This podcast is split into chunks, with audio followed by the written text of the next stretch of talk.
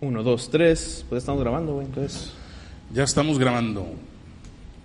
Y pues estamos aquí de regreso, de regreso a la realidad. Lo que pasa es que te- para nosotros se siente como que teníamos mucho sin grabar, compadre. Y a final de cuentas sí, pero Sí, pero pues porque salí de la ciudad, nos apuramos. Y grabamos- El, el episodio de pasado con Andreas se grabó antes de tiempo de lo normal y este está grabando un día después de lo normal. Entonces, Exacto, si por eso- juntas todo, se junta. parece que hace mucho que no grabamos, es correcto. Es correcto. Siento así como que, pero no, a final de cuentas hemos Semanal, cumplido semanal. Este, y la verdad es que, eh, pues vimos con, con mucha alegría que el episodio pasado le gustó a la gente. Sí. Nos dejaron muchos comentarios. eh, pues obviamente tiene mucho que ver con el invitado que teníamos, ¿verdad? Porque Andreas, lo que sea cada quien, siento que es una persona así con, con que trae contenido, que- que puedes entablar una conversación interesante y, y- y- y trascendental, no algo así como que de papel, así de, de rápido. Entonces, por eso, pues yo sí eh, se nota la diferencia, ¿verdad? Como nuestro invitado de hoy, que es igual, yo creo que por eso, por eso, Por eso está aquí por después eso está de- aquí del episodio después anterior. del episodio anterior, porque fíjate, te voy a platicar un poquito. Este, bueno, primero que nada lo presentamos, Jorge Matuk, un querido amigo de pues de toda la vida, de, de- de- desde el colegio, este, pues ¿cuántos años ya? Son Pues desde desde secundaria. secundaria, compadre, sí. Y Jorge, eh, fíjate, hizo algo o logró algo cuando hablando de trascendencia. Él fue el primero aquí que empezó con, con todo esto eh, de la alimentación saludable, de la alimentación eh, vegánica. Al final de cuentas, fíjate, esa palabra es una palabra Inventada, tuya, sí. Este, aquí por, por, por mi querido Jorge. O sea, él puso el taller vegánico y, y a final de cuentas es una palabra que no existía y de repente ya está por todos lados, todos de verdad. Yo, es más, yo no sabía que no existía. Yo pensé que era algo ya normal y que era como que lo vegánico, lo vegánico. Pues no, no, no. No, es que va por ahí. Corrígeme si estoy mal, porque creo que como están en un taller mecánico, en Sí. comida vegetariana, pues vegánico. Juntó el nada más por, por- como, Sí, sí. como que estaba padre el nombre, o Así estaba es. padre la juntada de las palabras, o nombre comercial con gancho, de que como que un taller mecánico, no, vegánico. ah, sí. ok, entonces Ah. hace la conversación, ¿no? Sí. Entonces creo que va por ahí el nombre.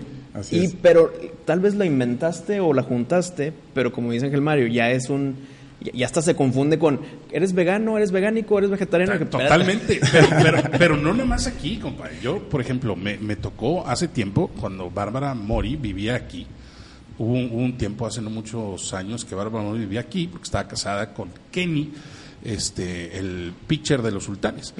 Y ella fue la que me dijo, oye, este, el taller este vegánico, y ella, pues viviendo de México, ya sabía, había escuchado del famosísimo taller vegánico, y, y literal igual, este, después le quité lo vegánica, compadre. Este, es, es una historia muy chida, porque en ese momento Bárbara era súper, súper vegana. Y, y en una vez que, que en Los Ángeles, viviendo en Los Ángeles, la invitamos este, a cenar a la casa y, híjole, pues no había, este, yo literalmente sufrí, ¿qué le compraba? ¿Qué le, pues un elote, pero no, hay Es más que- cosas, Es que estás, muchas en el, más cosas. estás en el norte, güey. La carne asada, la- los taquitos, no, los no, pero esto, estábamos en Los Ángeles. Ah, este- ok, este Pensé que es que es una dificultad muy Es una grande dificultad aquí. muy grande. No, que pero ya no. Ya Eso- no, pero en eso- esos tiempos.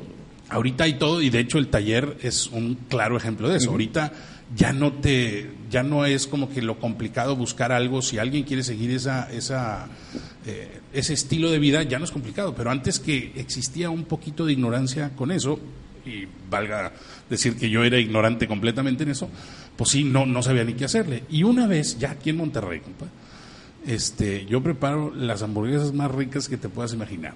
Y cuando las preparé, ese día se fueron a, a comer a la casa o a cenar Bárbara y Kenny. Y Kenny probó la hamburguesa y dijo, ¿qué es esto, cabrón? Esto es una cosa del... Y Bárbara tenía cinco años o cuatro años de vegana. Y en ese momento no se resistió y dijo, Fuiste esa persona. va, fui esa persona, dijo, chingado, va. Y la probó y dijo, ya. Y desde ahí se, se acabó Bárbara Mori vegana. Yo no sé si contribuí o si afecté, compadre. Eso es, este, pero, pero causé un cambio como... A ver, Pero no, coméntanos a ver, prim- sí. el- primero, el, empezaste tú en el mundo de la cocina y luego dijiste, déjame, me enfoco en lo vegetariano, o empezaste directo con vegetariano por lo mismo que acabamos de platicar, que no hay tanta eh, demanda. No había. No había. No, no había tanta, pero sí, empecé primero con, con comida, desde hace muchos años, alrededor de, que fue en el 2005, 2006 fue cuando empecé a, a dedicarme a ese tema. Yo trabajo desde esas épocas con mi papá, que tiene panaderías, y empecé a aprovechar el nicho de los bocadillos puro finger food, así para, Como para, para eventos. tapas mexicanas. Así es. Para, para vender a, a- en, en- a eventos, a inauguraciones, eh, etcétera. Y empecé a trabajar con unos clientes que me pedían mucha variedad. Eh, por ejemplo, tenía que mandarles cuatro cosas diferentes cada día y que no se repitiera nada durante dos semanas. Entonces, pues ponte a desarrollar ideas y todo, y ahí fue cuando empecé a, así como que educar un poquito mi, mi, mi gusto con, la cocina. Y, ya pasaron varios años, eso fue 2005, 2006, y hasta, y hasta el 2012 fue que yo me empecé a clavar con el tema de la alimentación consciente. Empecé yo a cambiar mi alimentación. eh, durante el 2012 fue, si yo llegaba a comer carne o algo era orgánico o ondas así, y una o dos veces por semana máximo. Y ya el 2013 lo empecé siendo vegetariano. Y ahí fue, yo ya, ya teniendo entre 7 y 8 años dedicándome a tema de cocina, sabiendo que pues, me gustaba lo que yo hacía y a la gente también le gustaba, siempre vi como una posibilidad tener algún restaurante algún día. Eh, al- en el 2013, que ya empiezo totalmente vegetariano, seguía consumiendo indirectamente lácteos y huevo en postres y cosas así, este, pues me di cuenta que la oferta era pues casi nula prácticamente y lo empecé a ver como ¿Cómo la oferta? O sea, la, la oferta de, de comida vegetariana Ah, ya, vegana ya. en la ciudad en el O sea, re- 2013. restaurantes Sí, que claro. ofrecían este tipo de... Es que esa fue la diferencia que marcaste tú, compa. Porque ahorita cualquier güey quiere abrir un restaurante y lo más probable es que no le vaya bien porque hay mil. Exacto. Pero tú abriste un restaurante que no había. Exactamente. Nada. Entonces, eso fue la. la... Sí, sí, fue algo muy nuevo. Este, entonces, empecé a, a- a darme cuenta, empecé a planear. eh, se me ocurrió una idea, había unos señores afuera de, de mi oficina vendiendo tacos, este, y estábamos en pleno agosto en, en- en el 2013 y les estaba yendo súper mal a los pobres porque, pues, ¿quién se para en un puesto de tacos este, con el calor de agosto, no? Pues sí, claro. Este, entonces se me ocurre un día la idea de que pues, quiero hacer un experimento a ver qué pasa si los convertimos en tacos vegetarianos. Lo anunci- los- lo- les platiqué, este, aceptaron el, el- el reto, reto. a ver qué pasaba, este, y lo anuncié en una página de Facebook que se llama Vegetarianos en Monterrey, que hay alrededor de unos, no sé, 13, 14 mil miembros. En ese- Ahorita, en ese entonces, en ese ¿cuántos entonces a, lo mejor unos 8, mil o 9 mil. Ya, ya tenía su... Sí, sí, su- ya tenía su auge. y esa página es, de, es vegetarianos, no veganos. No veganos, Hay otra de veganos, pero yo no la conocía. Es más, ni existía, yo creo que en esas épocas. El caso es que el anuncio ahí, ah, pongo las fotos de los tacos y pues pasa un boomcito, ¿no? Empieza a ir mucha gente a querer probar. Claro. Este, se hace mucho ruido, empiezan a ir medios de comunicación a querer tomar fotos a ver qué está pasando. este, y va mi actual socio, vio el post, ni, ni éramos amigos de Facebook ni nada, vio el post, eh, le llamó la atención, fue a probar y al día siguiente me busca por Facebook y me, y me dice, Dijo, vamos a poner esto. a ver, por lo visto traes ganas de hacer algo, yo también, ¿cómo ves si platicamos? Al día siguiente platicamos y al día siguiente empezamos a buscar local. Wow. Este, y seguimos ahorita ya casi seis años después. O sea, hiciste lo que normalmente los emprendedores, un emprendedor, pero cuando digo un emprendedor, me refiero a un emprendedor de antaño, no los emprendedores de ahorita que ponen su canal de Instagram y ya se, se dicen emprendedores. No, tú hiciste lo que los emprendedores de antaño hacen y que fue, oye, agarraste unos tacos que no estaban funcionando, les diste ese giro, hiciste la publicidad, eh, descubriste o no descubriste, sino atacaste un mercado que sabías que a lo mejor y me puedo desviar desde donde estoy a ir a ese lugar porque es el único lugar donde puedo encontrar algo así. Entonces, la clave que hiciste o el caminito que seguiste, pues fue bastante, bastante bueno. ¿Esos tacos dónde estaban? Estaban en, afuera de una de las panaderías de mi papá, en Río Nazas con Río Aguanaval, frente a TV ok, Azteca. No es como que estaban aquí en, No, no, no. este, por el por donde está ahorita el taller. No, en la na- zona nada tech. Zona Tech. Así es. Luego tenías esta, este lugar de tacos que estaba fallando. Entonces, si ellos, Sí. si estos taqueros no hubieran aceptado tu propuesta, pues tal vez desaparecían, ¿no? Entonces tal vez fue un de que pues un Hail Mary y para ellos. Sí, sí, para ti claro. que tenías la visión fue distinta, pero para ellos como los taqueros que no les estaba funcionando por el calor, por la zona, por todo, dijeron, pues mira, va.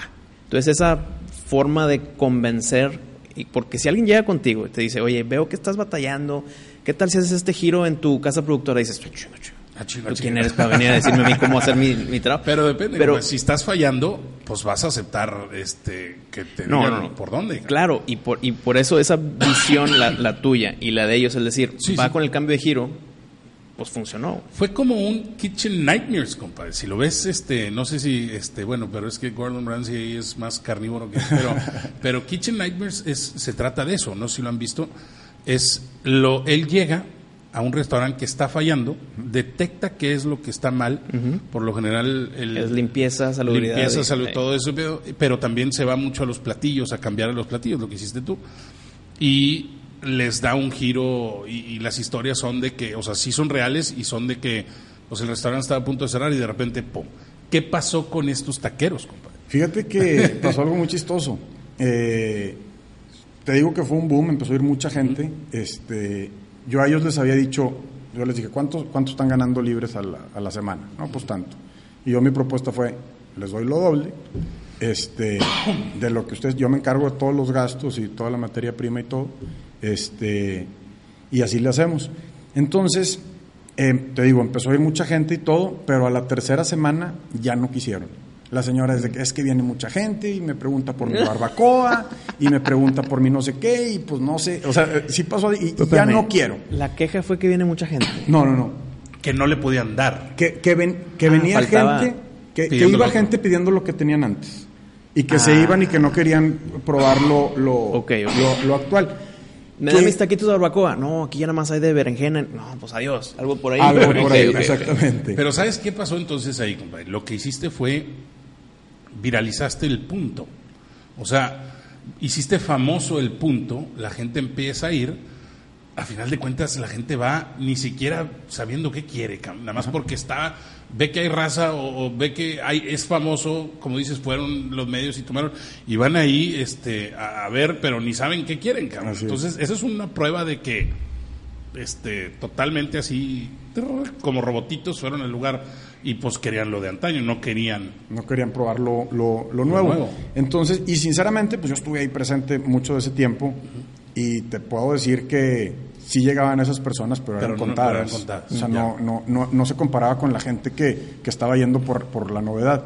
Entonces, a la, a la tercera semana me dijo, ¿sabes qué? Ya no, ya no. Y, y, y yo desde el principio le dije, vamos a un experimento. Si les gusta, les seguimos y si no les gusta, le paramos. Entonces, pues yo acepté perfectamente su, su, su decisión. Entonces, pues no les gustó y parar. Te voy a decir. Paramos, pero pues yo me quedo con taller vegánico. O sea, porque claro. ya gracias a, a eso No, va, le, va mi socio. Lana.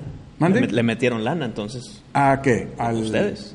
Entonces, es de que no, No, ya no, me gustó. Gracias a eso salió el taller vegánico, pero ellos se quedaron con sus tacos, ¿no? Ellos se quedaron con Ah, sus tacos ellos y su siguen en la esquina y y todo. todo. Sí. pero Ah, es que te voy a decir, compadre. Ah, no, ya ¿Qué cerraron pasó? hace algunos años, pero Ya cerraron unos años porque, más. porque no los no supieron manejarlo. Te voy a decir qué fue lo que sucedió y te lo voy a poner con un ejemplo que me sucedió a mí. A ver.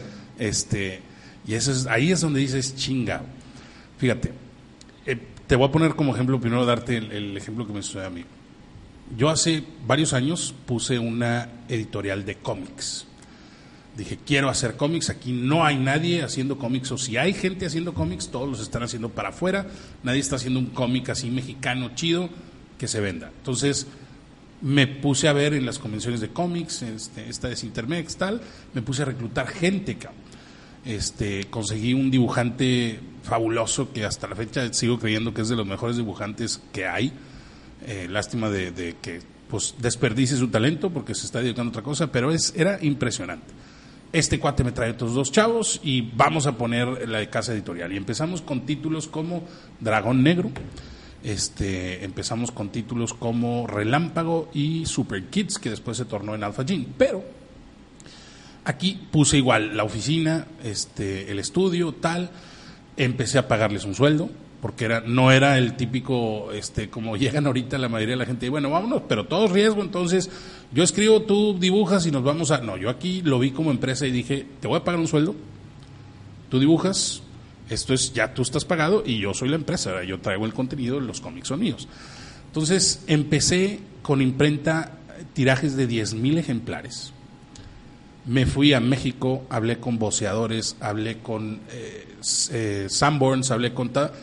y logré que fuera el cómic más distribuido, obviamente aparte de DC y Marvel, este, en ese entonces, que fue hace como 10, 15 años, logré que fuera el cómic más distribuido mexicano. cabrón. Lo encontrabas en todos los puestitos de la Ciudad de México, de Guadalajara, de Monterrey, en revisterías, bosteadores, Sanborns, en todos lados, algo que nadie había logrado en México.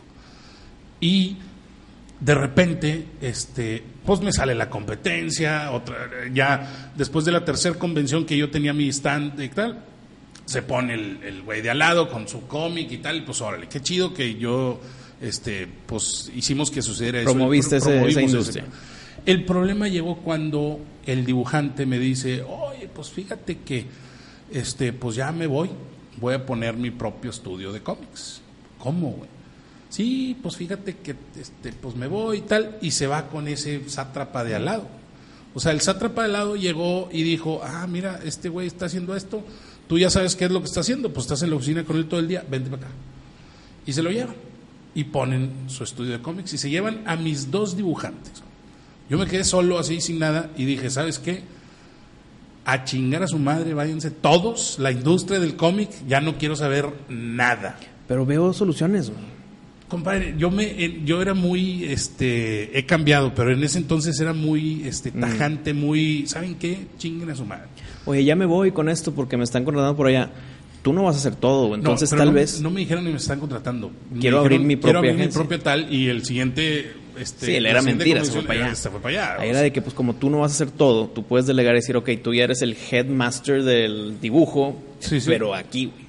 Eh, yo le ofrecí lana y, y, o sea le dije quédate aquí estamos yo escribo el contenido era mío pero tú estás entonces le ofrecí parte de las ganancias oye mira tal no hay manera lo convencieron allá este lo hicieron dueño de más porcentaje tal entonces bueno órale te vas no pasa nada este yo cerré y dije no quiero volver a saber nada eh, vayan a chingar a sus madres todos Obviamente, el contenido no era el mismo.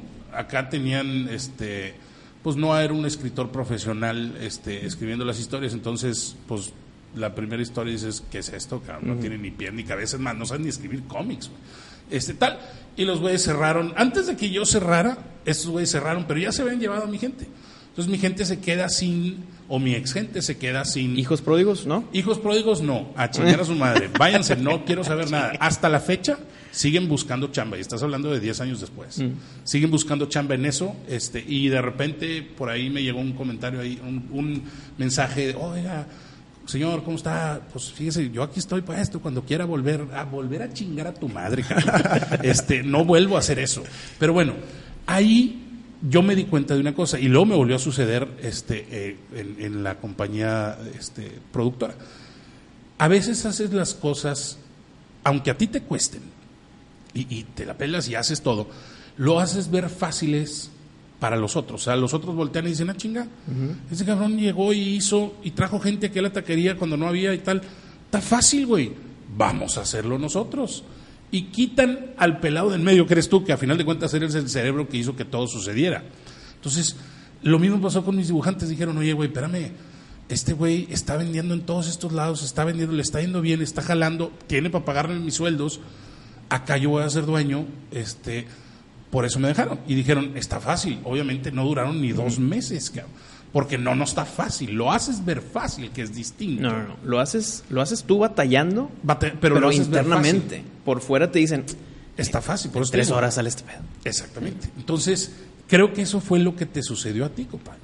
Llegaste y convertiste un lugar que no era exitoso, lo conviertes en éxito y dicen, ¿y yo para qué necesito este cabrón? Toda esta gente que está llegando a comprarme los tacos, pues es dinero que me voy a embolsar yo y para qué lo voy a repartir.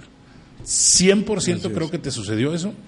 A la hora que te vas, obviamente no se queda la misma persona de la cabeza que eras tú, se quedan los mismos güeyes que en su momento tenían fracasado el, el- el stand de tacos y pues les vuelve a pasar lo mismo. Pues sí, más o menos algo así, algo así fue. Algo así fue. Pero yo como quiera digo, quedo pues, muy contento y agradecido con ellos por, aunque sea esas tres semanas de oportunidad, porque sin eso no existiría ahorita claro, los, Orgánico. escalo- los cimientos Fue el- de lo que es ahorita. Totalmente. Exactamente. Sí, yo igualito puedo decir lo mismo. De- después de ahí dije, ya no quiero hacer cómics a chingar a su madre. Bueno, voy a hacer libros donde ya no necesito un pinche dibujante que me vaya a quedar mal. Este, y, y hice mi primera novela y salió pues a nivel internacional con Planeta y pum, y de ahí para el Real, ¿verdad? Entonces, igual, puedo decir que ese fue como que un escalón de este de que te llevara hacia donde quieres estar pero es. en el momento la sufres compadre Sí. en el momento dices hijo de su madre Pues Sí, mira, déjame sí, te sí. cuento esto, porque eh, mi esposa es vegetariana, no es vegana, es vegetariana y cada quien con sus razones, muy bien, pero yo soy carnívoro de todo, omnívoro, me me gusta todo. Y era de que, pues es que vamos a este lugar, taller vegánico, comida vegetariana, vamos. Y yo, pues mira, yo con gusto voy. Pero noté el que acompáñame para que las pruebes y a ver si así te vienes también el Ajá. vegetarianismo. Llegó el punto en que ya fue un acuerdo mutuo el de que tú eres vegetariana, yo no. Chido, vamos a comer juntos vegetarianos, Claro. pero hasta ahí. O sea, yo voy a seguir sí, con sí. mis taquitos y mi hamburguesa y lo que sea, ¿no? Pues fui ahí al taller vegánico y fue la primera buena hamburguesa vegetariana que yo dije, regreso por esta hamburguesa. Y no para hacerle un favor a ella de que, ay, mira, ve cómo te apoyo. Sí, con... sí, sí. No, No. por gusto del, del, del, del sabor, güey.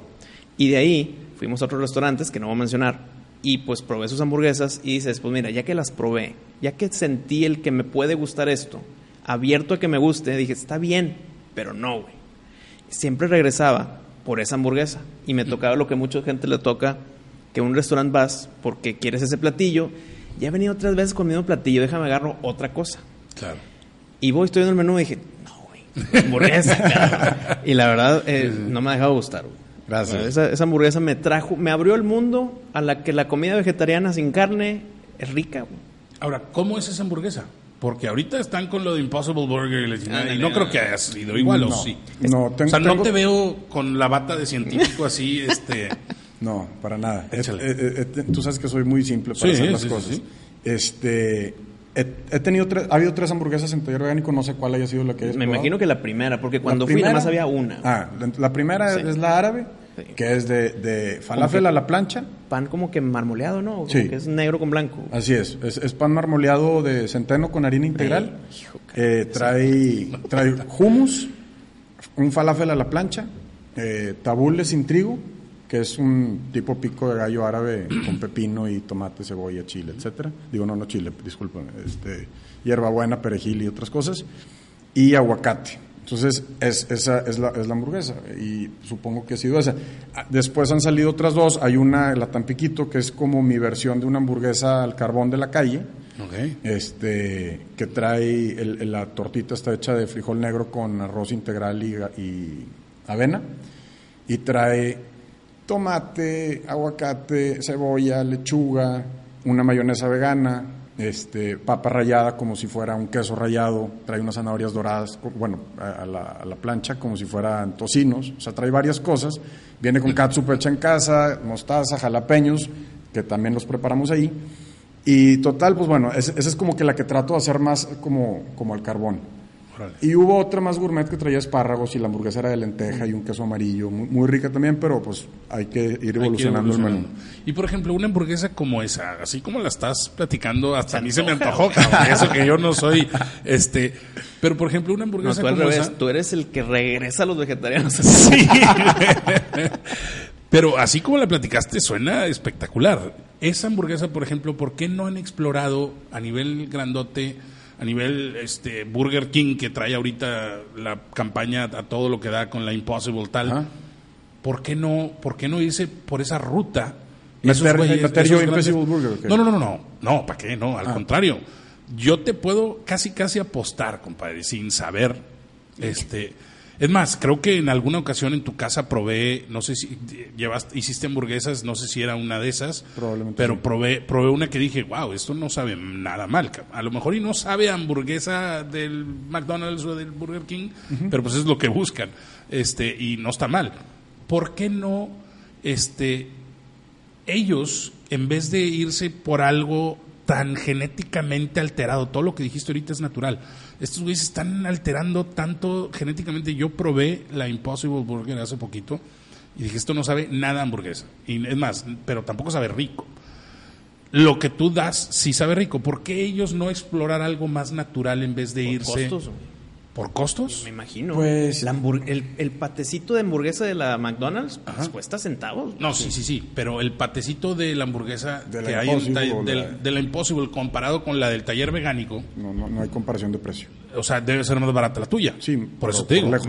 Entonces, ellos les debe de convenir explorar algo así, más natural, más fresco, o no, no más fresco, fresco totalmente, comparado con esa madre que te están dando de laboratorio. Yo lo que veo que ellos, o sea, lo- to- toda esa comida que se está haciendo es, yo lo veo como necesario en el proceso en el que estamos. O sea, no es algo que yo crea, es algo que es evidente. Si nos estamos moviendo hacia un futuro, sí, sí. pues vegano o de mucho menos proteína animal.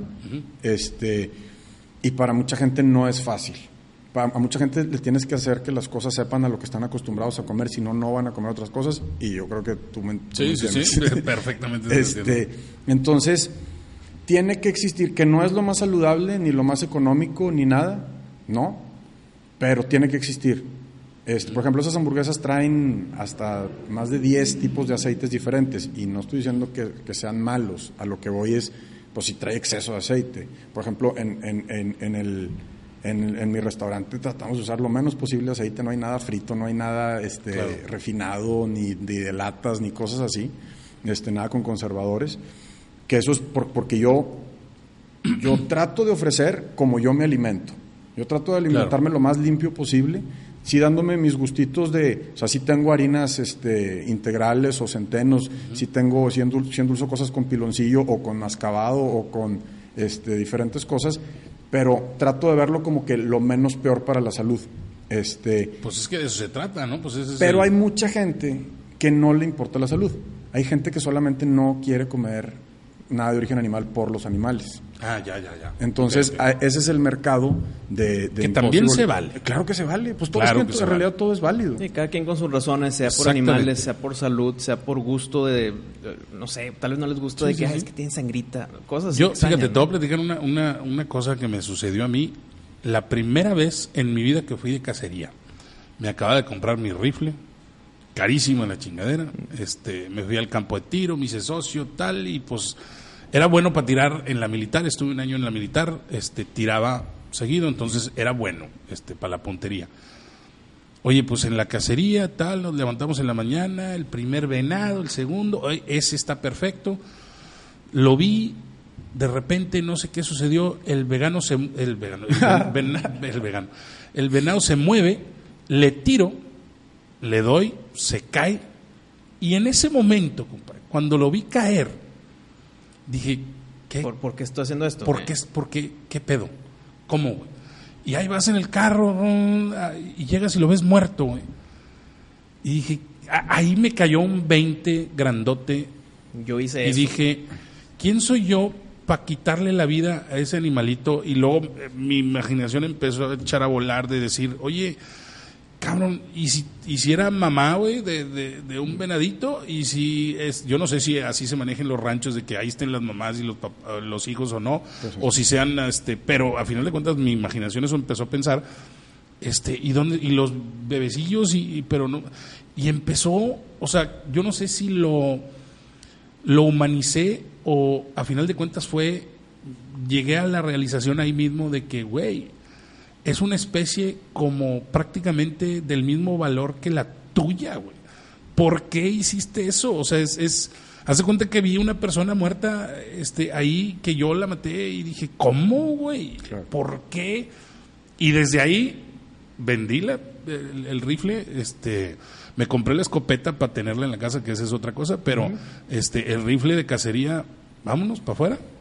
No, no, no he vuelto a, o sea, digamos que me cambió de por vida ese ver ese animalito muerto y decir, yo lo causé, ¿quién soy yo para hacerlo? Me sentí mal, no te iba a decir semanas, no, meses, cabrón. o sea, todavía pensando en eso de que, ¿por qué, güey? Pero en temas de cacería nada más. Pues es que en temas de, de cacería, en el sentido de que obviamente el, el venadito lo hicimos tamales y me lo comí, todo eso sí, pero, pero No, se este, aprovechó, pues. Se aprovechó, exactamente. Sí, sí. Entonces ahí es donde vas al debate de, a ver, si es para comer, puedes matar o no, tal. Entonces, pues bueno, yo eso sí creo que si es para comer, pues sí. Este, pero, pero matarlo yo, mejor que lo mate el carnicero, cabrón. O sea, matarlo yo así tal cual, con el rifle, pum, cayó, y la lengua de fuera, siempre quedan con la lengua de fuera así. Ay, cabrón. Y eso te lleva, me llevó a cuestionarme muchas cosas, por ejemplo, las corridas de toros. Ay, güey.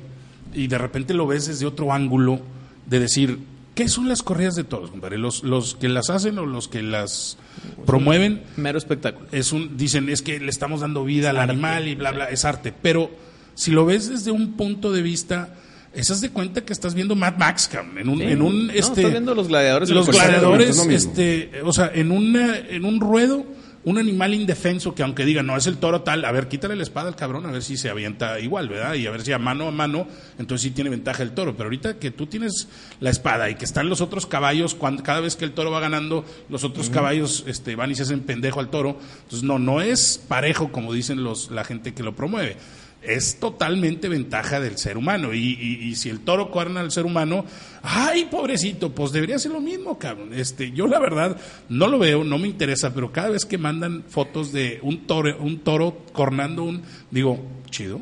o sea, es igual. que se nivele. Que se nivele, exactamente. Este, entonces, para mí, pero, pero lo empecé a ver así, dije, güey, ¿qué daño psicológico podemos tener? O puede tener la gente que disfruta ¡ah! cuando le encajan la espada al toro. ¡Ah!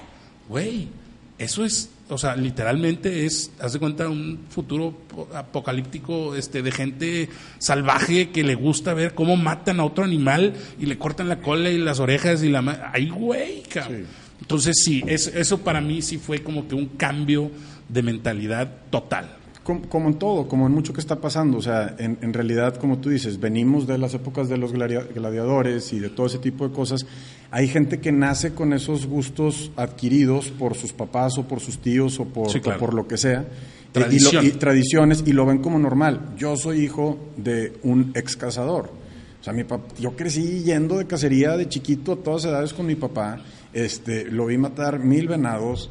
Este, me tocó también a mí disparar y, todo porque era lo, o sea, voy con mi papá, así es, y mi papá empezó a ir con su papá también y seguro mi abuelo con el suyo y era algo de, de, antes, ¿no? Nada más que pues las cosas van evolucionando. Ahorita que antes nadie cuestionaba las corridas de toros. Yo fui mucho a corridas de toros y se me hacía como que, ah, qué padre, vamos a los toros.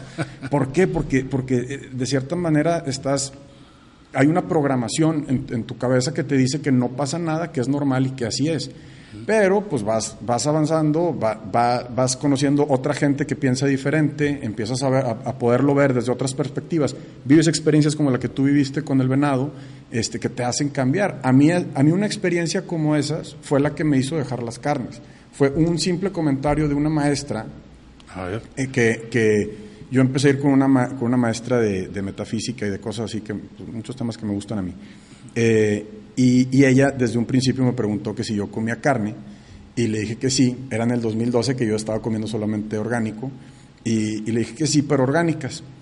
Y, se rió, no me, dijo, no me dijo mucho de que, ah, ok, entonces cuidaron a tus animalitos, muy bien. Y ya, no me dijo nada, ¿no?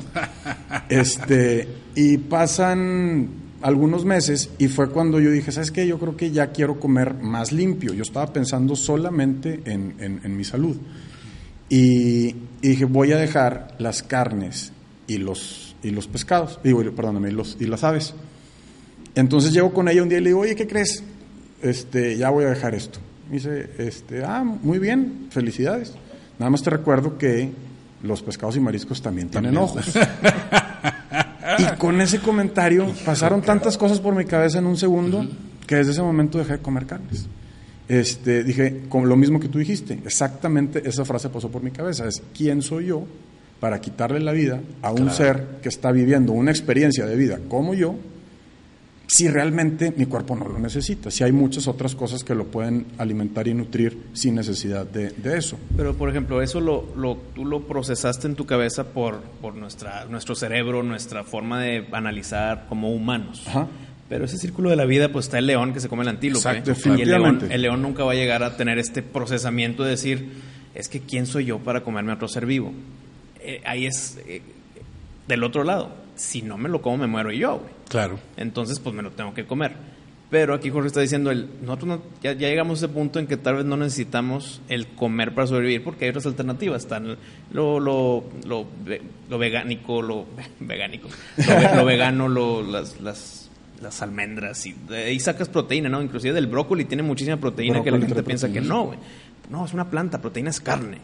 El brócoli tiene, No, sí, en, hay- en- hay en- en definitivamente gramaje de proteína. tiene a veces más que, que, Claro. no sé, el pollo o algo. Los, los animales más grandes del mundo, rinocerontes, elefantes, son vegetarianos, vegetarianos. sí. Entonces, pues sí, sí, hay, hay mucha, mucha proteína a nivel animal. Ahora, yo respeto todo, yo estoy hablando de mí, Sí, claro, ¿verdad? sí. O sea, y, y de, y de por qué, o sea, cómo, cómo cómo hice el cambio y cómo llegué a esto.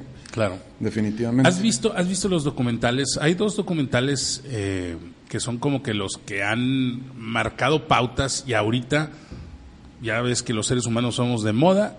Esos documentales, haz de cuenta que armaron dos bandos. Los, la gente que, que, que dijo voy a adoptar eh, plant-based y la gente que dijo voy con el keto. Antes era el Atkins, antes era el no carb, pero ahora se llama keto y esa es la, la, la, la moda. Son documentales, el que yo vi, bueno, lo, vi los dos, este, el What the Health, que ese es a favor 100% del pues, lo vegánico, lo, lo- lo vegano, este, y el otro se llama The Blue Pill o The Magic Pill, este, que es a favor de keto. Y los dos, si tú ves los dos documentales, los dos traen tantos argumentos a favor de lo suyo que cualquiera que vea los dos puede llegarse a casar con uno o con el otro. cabrón. Pero en un contraargumento lo que estás diciendo es, si yo veo un documental de los que creen que la Tierra es plana, güey, los- sus argumentos van a estar cabrón. Que Ese- voy a hacer de no, que, oye, sí, claro. puede ser. Yo no estaba afuera, yo no he visto la Tierra desde afuera, Sí, sí, tal vez. Entonces, pues claro que te lo van a vender de una Claro. forma en que te quieren convencer. Eso es a lo que iba yo, la Mi- agenda. Mi punto es, esos documentales que están de moda y todo eso, ¿también te dicen los, los contraargumentos de ellos mismos? Ya que el keto es temporal. El keto te afecta si lo usas no sé, cuánto tiempo. O sea, te- también te dicen esa parte real. No, no. Se De hecho, al en lo contrario, te dicen, esto es de por vida, es un estilo No, de vida no, de por vida, de tal. Y, lo- y el otro igual. Entonces, ahí dices, todos traen agenda, compadre. Sí. Todos, es como cuando nos quisieron vender que la leche era buena y que teníamos que consumirla. este, el calcio y todos los anuncios de God Milk y fabulosos y Michael Jordan con el bigote de la leche. Oye, pero pues por eso tenemos cáncer, cabrón, por eso tenemos todas esas cosas, por, porque nos han, hemos consumido porquería que no deberíamos de consumir y todo por los empresarios que quisieron vender sus pinches cartones de leche. Pero déjame Entonces, un paréntesis ahí. Porque ver. el problema ahí no fue la leche. El problema ahí fue la pasteurización. Que le quitan la. Estoy hablando de lo- mi memoria sí, sí, sí, sin ser experto. ¿eh? Está la lactosa y la gente empieza a hacer. Eh, que no puede dig- digerir Sí, procesar no lactosa. de la- de la- Entonces hacen la deslactosada. Y esa que no puedas procesar es porque le- al pasteurizar le quitan la lactasa a la leche. La lactasa ayuda con la lactosa a que tu cuerpo diga, "Pum, toda madre". Si, le- si la procesan, la pasteurizan, le quitan la lactasa, te entra pura lactosa, no puedes hacer nada con ella, te empieza a hacer mal. Ujú. ¿Por qué? Por el proceso humano que le hicieron a la leche. Claro. Pero la leche en sí, pues es como comerte una vaca. ¿Quién se va a comer la vaca? Y la- Bueno, la, la leche es, es lo mismo, o sea, es, es producto de animal. Sí, sí. El, es como el es- proceso, exacto, los quesos, todo eso. El proceso humano que le metieron para que la leche sea más sana, Claro. entre comillas, es lo que nos está afectando. Pero no era para que fuera más sana, era para poderla vender y que dure más y que todo eso. Por Ese eso, es el para que esté más en el refri, güey. Para que que, no- esté que- más en el porque refri. si no, son dos días y a la basura. Ya. Exactamente. Entonces esos procesos son los que afectaron a que ya nuestro cuerpo no sabe qué hacer con ese producto Sí. sin la lactasa.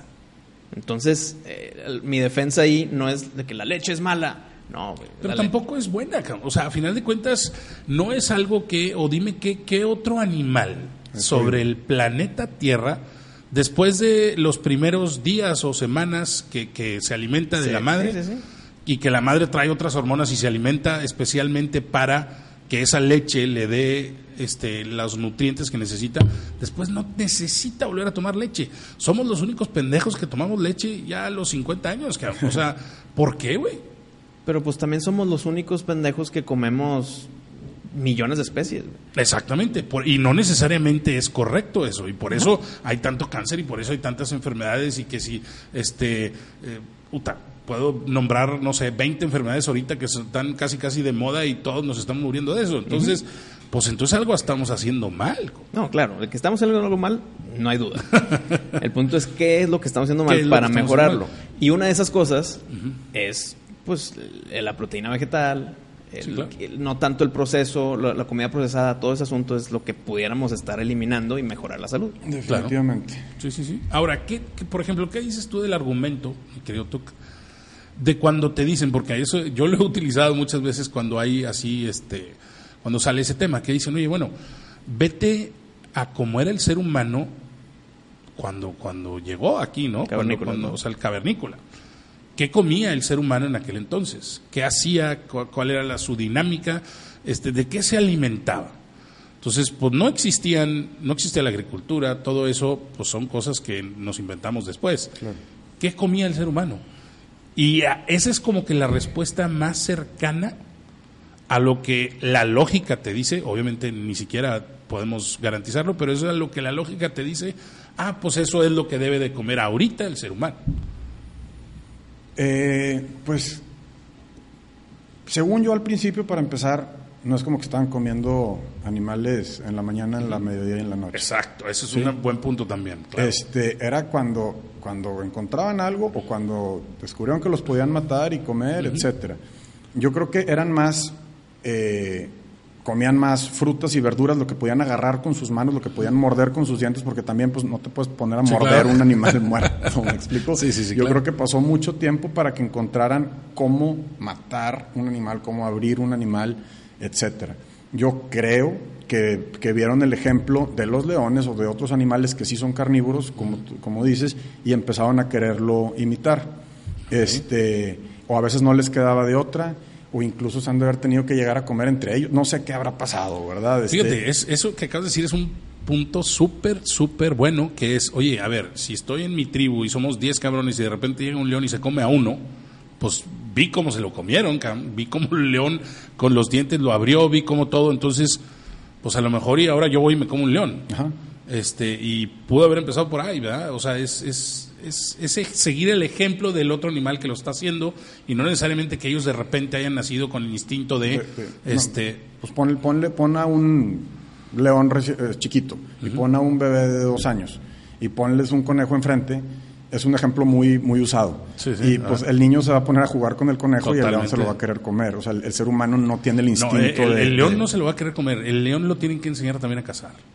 Por eso. Al lobo igual. El hay muchos este, documentales ahí National Geographic tal donde están los leones y están jugando con el con la con el venadito, no saben qué hacer con él, pero llega este la leona y les enseña cómo cazar, cómo destazar como tal. O sea, también los tienen que enseñar. Claro, pero, pero alguien, o sea, es, es un animal con inteligencia, no con, no con intelecto como el, Sí, sí, como, claro. como el ser humano. Entonces, este, yo eso son- así como que las cosas que he fantaseado, ¿no? De que pues vieron el ejemplo, vieron Claro. que son grandes, vieron lo que tú quieras. No era, antes pues matabas un animal, a lo mejor, imagínate, mataban un este búfalo, y ya, tenemos búfalo para comer, para darnos un festín hoy. Pero, no, pues, ¿dónde lo guardas? Ah, pues sí, sí, Yo creo que se tardaron un buen tiempo en ver que podían enterrar las cosas y llenarlas de sal para que pudieran durar más. O sea, han sido procesos muy, muy largos de, de- de la evolución, evolución. De, la, elem- de la alimentación del ser humano, lo que nos han llevado a, a- a como estamos ahorita, que yo sinceramente ahorita pienso que hay un desorden muy, muy grande de alimentación. O sea, para, tú sabes, ustedes, ustedes saben de que cuando nosotros estábamos chicos, no había salmón en Soriana. O No, en el para nada. me explico. O sea, no, no había, este, casi todos los pescados traían espinas. Eh, Es cierto. No había muchos tipos de carnes que ahora hay por todos lados. No había sushi. Mi primer sushi aquí en Monterrey yo tenía 11, 12 años. Eh, bueno, Pero bueno, fuera ese del- ya estaba en Japón. Sí, por eso. este, Pero lo que voy es que ahora hay de todo, de todo el mundo por todo el mundo. sí. Este, de todo tipo de carnes, de todo tipo de, de, de, de, co- de- de regi- de- ¿cómo se dice? Sí, la de, de, de comidas, o sea, de, de- estilos de comida, de que ya en todos lados hay chino, en todos lados hay italiano, en todos lados hay Claro. japonés, etcétera. Entonces, todo, todo eso, yo, a mí, para mi perspectiva, está generando un problema de- que me, ya me estoy desviando al, al- al tema de la contaminación. Ah, no, sí, claro. al estar transportándose. Pero está linkeado, ¿no? Sí, totalmente. sí, sí. O sea, el es- tema es- de comer local. O sea, el, tema de, de- de la- de- de lo vegano es animales, salud y medio ambiente. Son las, son las tres cosas importantes que, que Claro. se toman en cuenta. Entonces, ahorita, pues imagínate, el transporte de, de estar llevando, o sea, la- con el tema de la globalización, de estar llevando tu producto a todo el mundo para que se venda por todo el mundo, este, y que toda la gente tenga acceso a desayunar, comer, cenar, merendar, brunch o lo que quieras, animal, no es lo mismo que, que, que, que- Claro. que cuando empezó el ser humano. Pero por la cantidad también. Por las cantidades y por las calidades. Sí.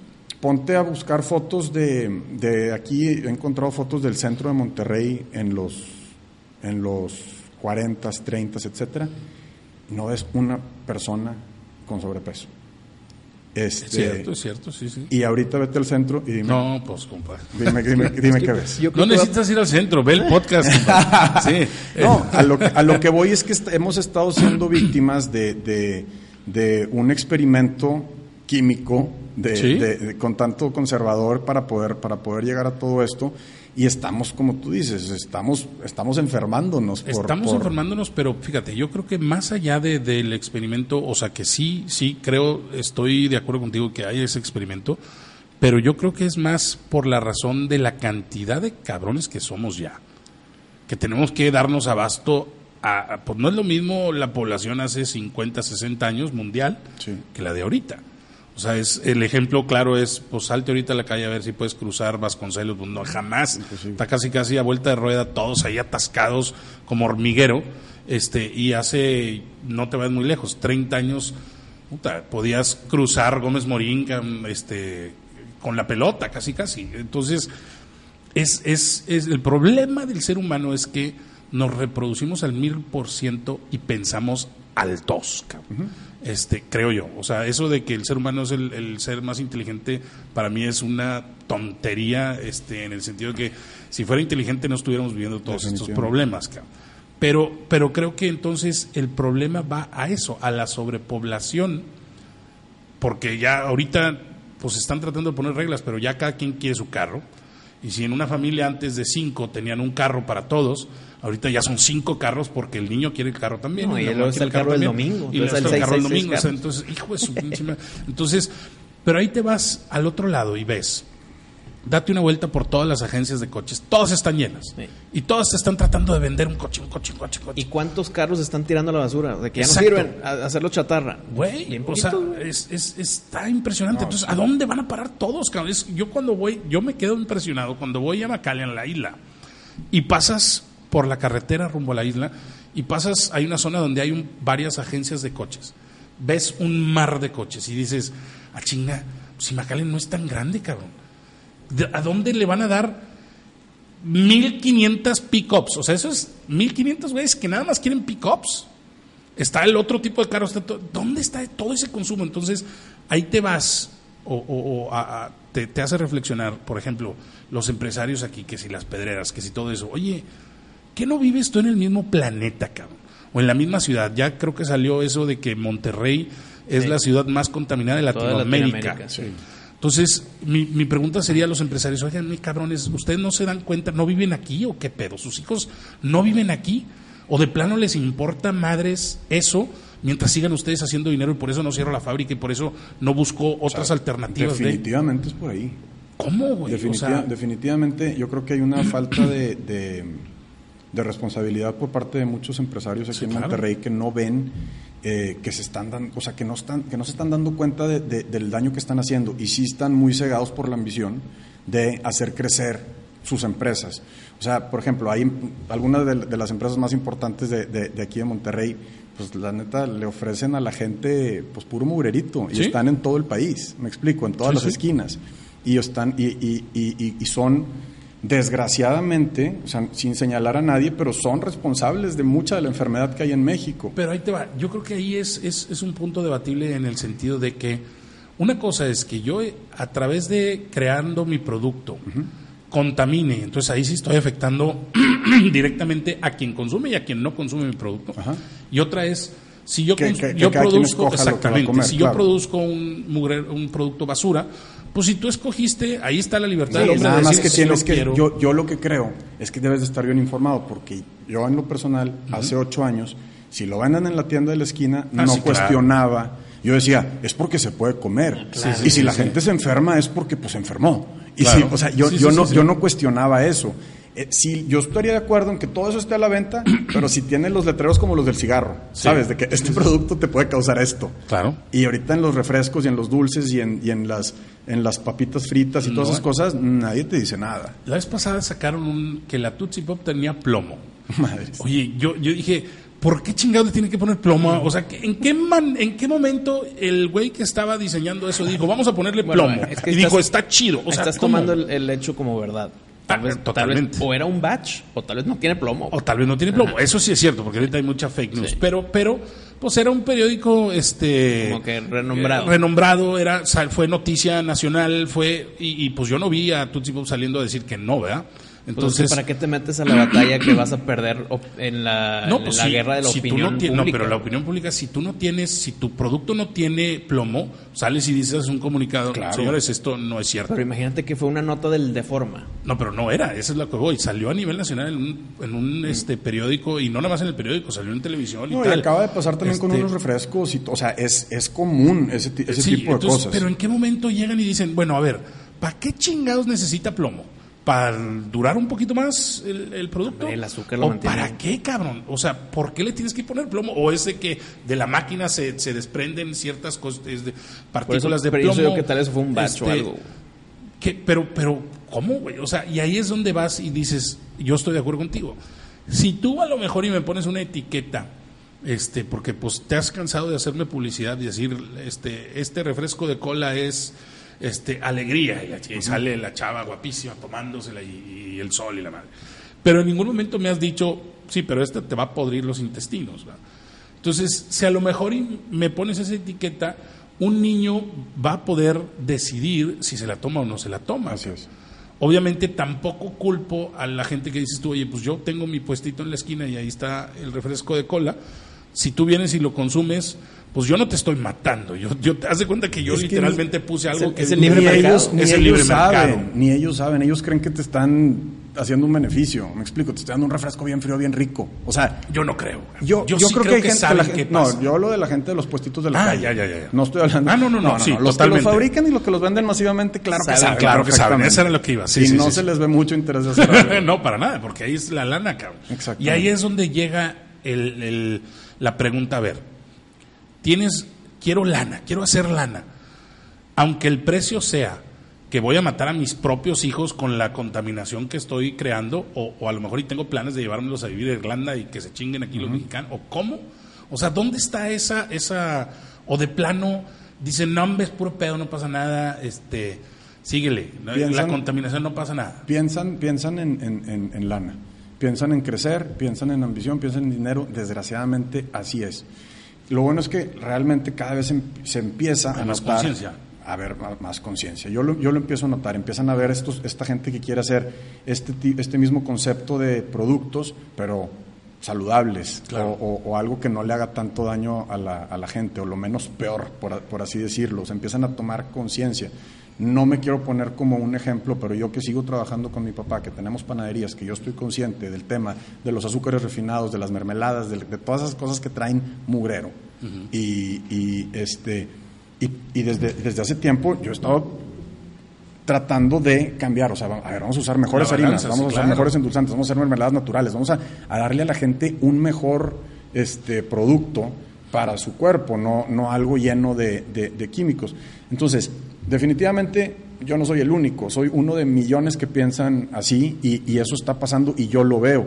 Yo, hay muchas noticias que, que, si, que si no estás en el medio que yo me muevo, pues no te vas a enterar, porque pues no lo sigues en Facebook o en Claro. Instagram o lo que sea. Pero hay noticias muy positivas de cosas, de cosas pasando en el, en el mundo y por eso yo te he dicho muchas veces que yo soy muy optimista hacia, Sí, hacia sí. el futuro, porque veo todo ese tipo de cosas y lo bueno se está contagiando. Yo, yo, yo, a mí me toca ver en mi restaurante llegar a gente de perfiles inimaginables que pudieran estar en un lugar como, este, como el mío. O sea, que de repente llegan cuatro señores de 60 años Que dices, con "Estos bota y sombrero. comido carne y toda que, su y que vida". dices, ¿qué hacen en mi restaurante? ¿Sí me explico? Y, Sí, y bienvenidísimos, obviamente, pero, pero, pero yo, yo veo eso todos los días, todos los días, todos, muchos perfiles de gente este, queriendo probar. Y cabe mencionar, o sea, en mi, en mi lugar no van, yo creo que el 80% de la gente que va no es ni vegetariana ni vegana. Va a probar va, algo. va, porque les gusta comer, así como te gustó a ti sí, la hamburguesa, o sea, así, así es como va la gente. Entonces, este, definitivamente siguen existiendo los villanos de, de la, de la película, pero cada vez, cada vez son menos y cada vez pa- están pasando más de moda ser así. Cada vez está, está poniéndose más de moda hacer las cosas bien, buscar el bien común, este, cuidarte más, es- to- todo eso, o sea, ahorita por ejemplo yo veo gente de 25 años dando clases de yoga, dando clases de meditación, tú y yo los 25 que No, estábamos haciendo, sí, güey. Taekwondo, taekwondo, Este, box, este, estabas en Exacto, cosa. o más chicos de Sí, sí, sí. 22. este, o sea, estoy viendo cosas que, que pintan muy positivo para, para, para el futuro. Sí, yo definitivamente veo eso. Este, también creo que mucho tiene que ver de lo que te rodeas. O sea, por ponerte un ejemplo, este, un buen amigo, buen amigo de los dos, me metió en el mundo de la fotografía análoga. Yo era digital. Lo fácil. Y ¿no? lo fácil, ¿no? Chido. Este, y este güey, Ganem, este, güey, dale análogo, dale análogo, dale análogo. Ok. pues me compro mi F100 análogo y me volvió loco, cabrón. O sea, es una chula. Sí, ya vi la diferencia. Yo ah, le tiraba madreada diciéndole, güey, estás en el pasado, cabrón. O sea, evoluciona, cabrón. Y el güey va insistente, insistente. Y me convenció y al final de cuentas estoy enamoradísimo de la fotografía análoga. Y en ese momento me meto a los grupos de fotografía análoga, de- empiezo a ver.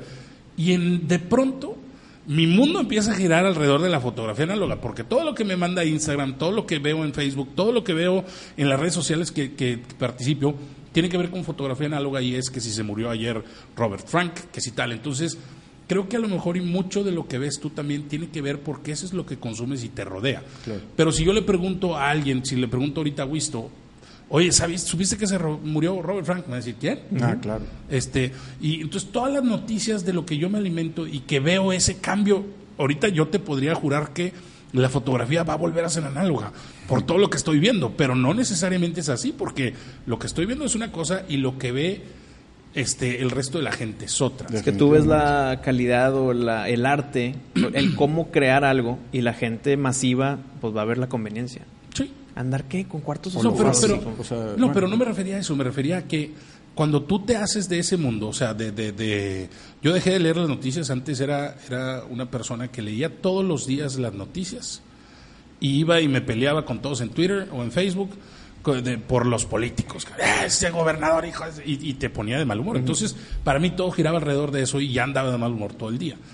Decidí dejar eso y en vez de leer este, la porquería que nos daban todos los días este, nuestros ilustres políticos y tal, me puse a leer cosas de fotografía, novelas, o sea, más, en vez de, de leer a lo mejor y una novela a la semana, pues una y media, este, tal. Y mi mundo dejó de girar alrededor de lo política corrupto y de todo. Entonces, ¿Y es qué más, tal ya ha no sé cambiado- ni qué- quién. qué- qué tal ha- qué tanto ha cambiado tu temperamento? Increíblemente, cabrón. O sea, y ahorita es otro No, y boleto. creo que otra pregunta más profunda es, antes te quejabas mucho, Sí. ahorita ya no, Ya por no. tu paz mental. Ujú. Pero el mundo político corrupto ha cambiado. Sigue ¿no? igual, eso, Sigue por eso te igual. digo, Entonces, por ¿para ahí qué va. dedicarle el tiempo? ¿Para qué Exactamente. dedicarle el tiempo? Entonces, pero eso es a lo que iba de, a lo mejor y el universo o mundo que creamos nosotros, que nos creamos. Tú que estás metido en todos estos chats, en todos estos grupos, en todos estos, pues ves lo que sucede ahí. Y para ti se vuelve tu, tu atmósfera, se vuelve tu, tu entorno. Pero no quiere decir que ese sea el entorno, este, que esté, o sea, que el mundo para allá vaya. Tú lo vas a ver así. Este, es, mi hijo me hizo una pregunta antier. Me- y, y me quedé ahí, cabrón. Me dijo, oye, papá, ¿cómo sabes? Ahorita tú y yo estamos platicando aquí en la cocina. Pero ¿cómo sabes que en la casa de al lado hay alguien igual platicando así? ¿O están nada más así? Como robots. Qué cabrón. Este, hasta que tú lo- los veas Y llegas y- y empiezas. empiezan a moverse. Dice, ¿cómo sabes eso, papá? A la madre, ¿cómo contestas esa pregunta? Le dije, no, mijito, pues mira, todos pensamos igual, ¿verdad? Obviamente el, el mundo gira alrededor de cada uno de nosotros. Es Truman Show eso. ¿no? Es- y me dijo, es Truman Show, papá. Truman Show, ¿cómo sabes eso? O sea, yo ahorita veo y lo que veo se mueve, pasa un carro, pero a lo mejor y pasa un carro y, y se paró y ahí está. O la- hasta que o- yo salga, O la teoría o sea, de la simulación, ¿no? Que Estamos Exacto. dentro de una simulación. A mí te voy a decir por qué me, por qué me gusta esto, o sea, eh, y por qué creo que sí puede haber un, aunque definitivamente la gran mayoría de la gente del mundo eh, no, no está entendiendo nada de lo que estamos hablando ahorita, este, mucha otra sí, y como todo, es algo que es una tendencia que va, que va en crecimiento, es como los celulares. Cuando empezaron, cuando teníamos 12, 13 años, que la gente empezó a tener celular, para empezar lo traían nada más los papás. Sí. Y, Era un bloque. y- y te- y Antes tenía- era- antes y los papás en el carro. y tenías que tener lana.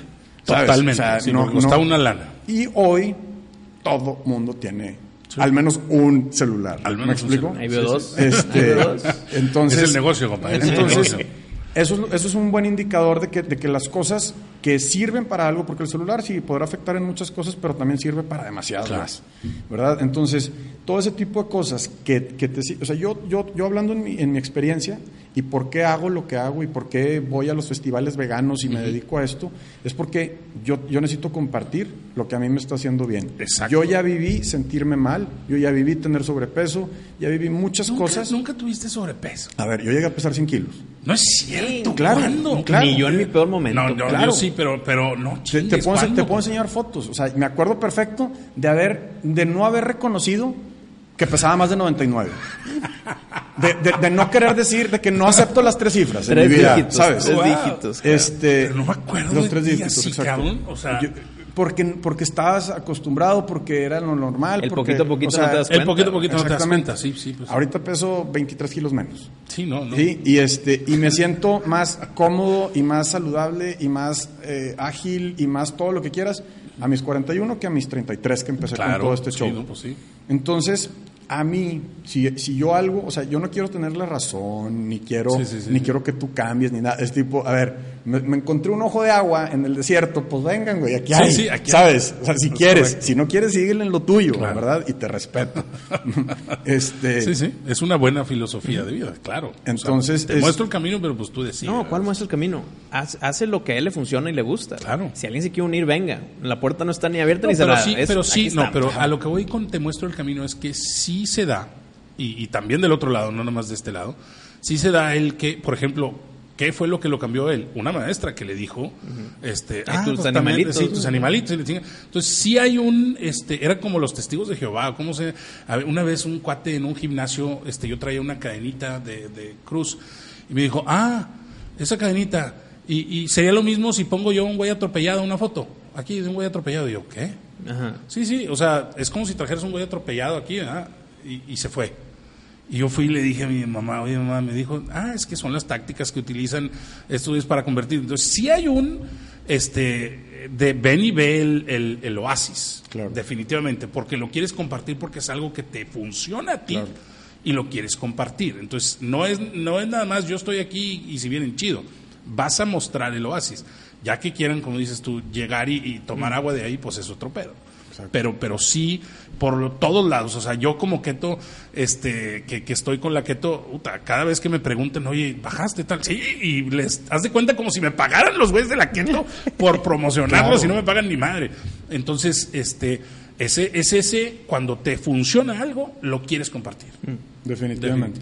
Eso es. Este, y a eso le, le, le, le- unimos el, el hecho de, de el bien que le puede pasar Claro. al, al- al planeta, reduciendo, este, y estoy hablando de reducir, este, ciertos consumos este, para generarnos un mejor futuro para todos. Que, que, que, que a fin de cuentas ahorita, ve lo que está pasando ahorita con el tema del Amazonas. Vamos a olvidarnos de para qué y por qué.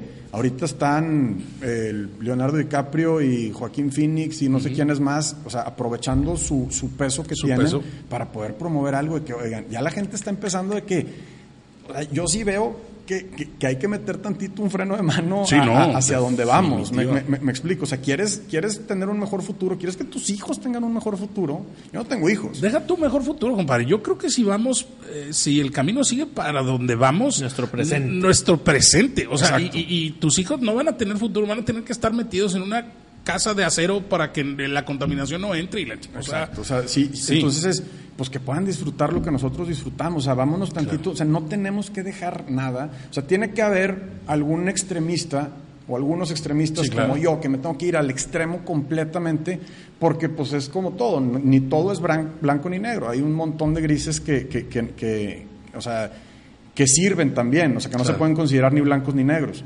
Este, Pero los extremistas funcionan para subir el promedio. Exactamente. Yo, yo, yo así lo veo. No, Este, es- ese ejemplo que pusiste está muy claro. ¿Qué pasó cuando Alfonso Cuarón, este, González Iñárritu y Guillermo del Toro, bueno, Guillermo del Toro no se metió mucho, pero Alfonso Cuarón y González Iñárritu le tupieron a Peña Nieto cuando Claro. empezaron a ganar Óscares y empezaron a, a- y, y lo cuestionaban y tal, o sea, sí fueron un ejemplo de, ok, ya estoy en una posición de que la gente me escuche, ahora sí quiero hacer algo que cambie las cosas. Entonces, ahí es donde, donde vemos, o yo, mi, mi triste diagnóstico de esto es que nos hacen falta líderes como ellos, líderes como tú, líderes que sí digan, oye, estoy, estoy haciendo esto, quiero que los demás se enteren. Los líderes que tenemos ahorita, eh, por ejemplo, vamos a irnos en el caso de Monterrey. Antes se decían del grupo de los, no sé qué, de los 10 o no sé qué más. Este, todos eran dueños de empresas, todos eran, y se preocupaban por, como por, eh, para dónde va el rumbo del Estado.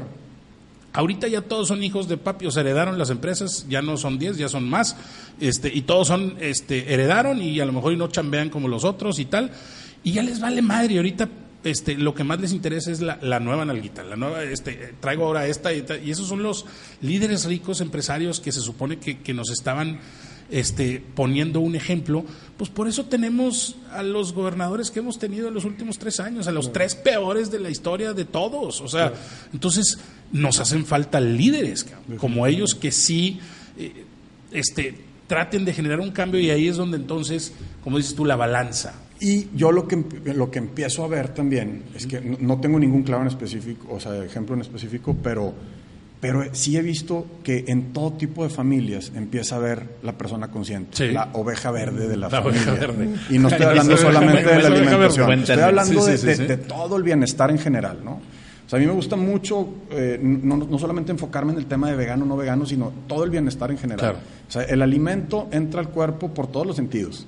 Por lo que ves, lo que escuchas, lo que comes, lo que hueles, lo que le pones a tu piel, los aguas con las cremas, con las pastas de dientes, con los jabones, los champús, los detergentes de ropa. O sea, ojo con todo, ¿sabes? O sea, eh, este, Es hay, que ver que lo que ves en la tele te genera. Lo, lo hablábamos de las noticias ahorita. Tú antes este, veías noticias, estabas enojado. No ves noticias, estás tranquilo porque no estás alimentándote con eso, ¿sabes? Exactamente. Entonces, este, aquí a lo que a lo que iba yo con este tema de, de- del bienestar es hay hay que empiezan estas ovejas verdes a despertar dentro de las familias y a lo mejor ese exgobernador de lo peor que ha habido en Monterrey, a lo mejor dentro de 10 años va a ver que su hija este, va a querer hacer las cosas súper bien por el planeta y va, y va y- compensar, y, y ¿o le va a tocar entender a él después. Estoy poniendo ejemplos Sí, sí, sí, este, Medio ficción, me- pero... De la madre ficción, compadre, pero, pero sí. pero- pero posible. Puede Te- ser. Te estoy hablando, te está hablando el hijo de un cazador Sí, sí, sí, sí. que, que ahorita está promoviendo el veganismo. Sí, sí, o sea, Claro, sí, sí, sí, sí. puede pasar. Este, entonces, Puede pasar, es cierto. eh, eh, yo a, a lo que iba con eso es que yo estoy viendo esos ejemplos. En, en- en algunas de esas familias que alguna vez hubo uno de los top 10 de Monterrey y todo, yo conozco gente de esas familias que ahorita están queriendo hacer cosas muy positivas y queriendo limpiar a lo mejor el karma o la- o la trayectoria que tenga esa familia con sus negocios. Entonces, te digo, por eso vuelvo a ver yo... eh, Esperanza. esperanza, ¿sabes? Este, eh, sí. es- y cada vez está, o sea, ahorita tú lo puedes ver en tus hijos, cada vez los niños ven más feo fumar, cada Totalmente. vez ven más feo hacer cierto, hablarle mal a la gente, bla, No, bla, eso bla, no, o sea. Eso no. Ahorita las nuevas generaciones hablan como teporochos en cantina de mala muerte. Una Está cosa es el lenguaje y otra cosa es la intención que traigan Ah, a la hora ya, de- ya. De, de hablarle a la gente. O sea. Sí, porque puedes estar diciendo las peores maldiciones, pues tu intención es la, mejor. Es- cierto, es cierto, O, puedes punto. estar hablando súper elegante y haciendo pedazos a la persona. Sí, sí, sí, sí. Entonces, este, es, es, es eso, ¿no? O sea, como que hay una tendencia a querer buscar generar un bienestar a la comunidad, no solamente al individuo, no solamente Claro. a ti. Pero- Sí, sí. Hace, ahorita que dijiste eso, me recordó, no sé si viste que en la semana fue Twitter Trend Lady Coca-Cola. Ah, sí. Y, y- no sé qué es. fíjate No, esto.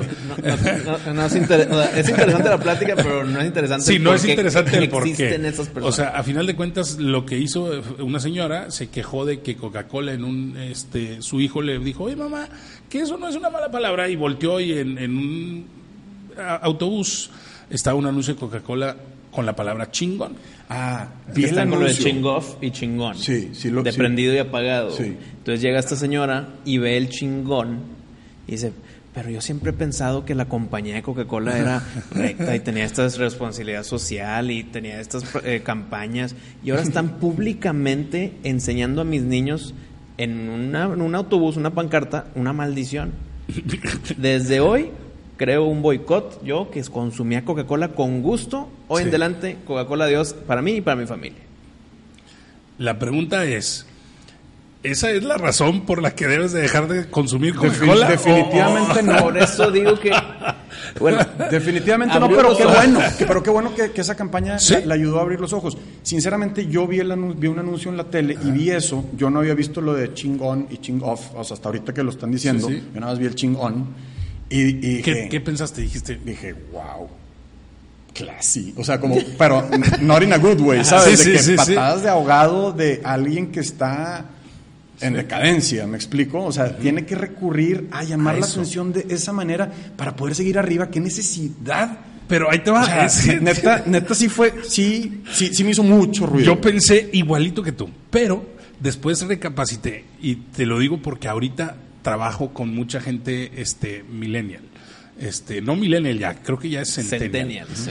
Y, y, hijo de su madre, me ha costado este el, el lenguaje, las palabras, el, el, el- o sea, yo no sé si verlo como un qué bajo está cayendo esta empresa para, para tratar de vender o el güey de, de- de diseño de mercadotecnia de esa empresa dijo, a ver señores, así es como hablan ahorita las A nuevas ver, generaciones, claro. hay que llegar Y aquí nos tiene hablando del tema y lo, y lo logró, ¿sabes? La No, no, meta pero- está cruzada. Sí, la meta está cruzada, pero lo que voy es, yo creo que ahorita el lenguaje que utilizan las nuevas generaciones está tan, tan diferente al que usábamos nosotros. O sea, antes yo me acuerdo qué esperanzas que iba a decir una maldición enfrente de mi mamá. Claro.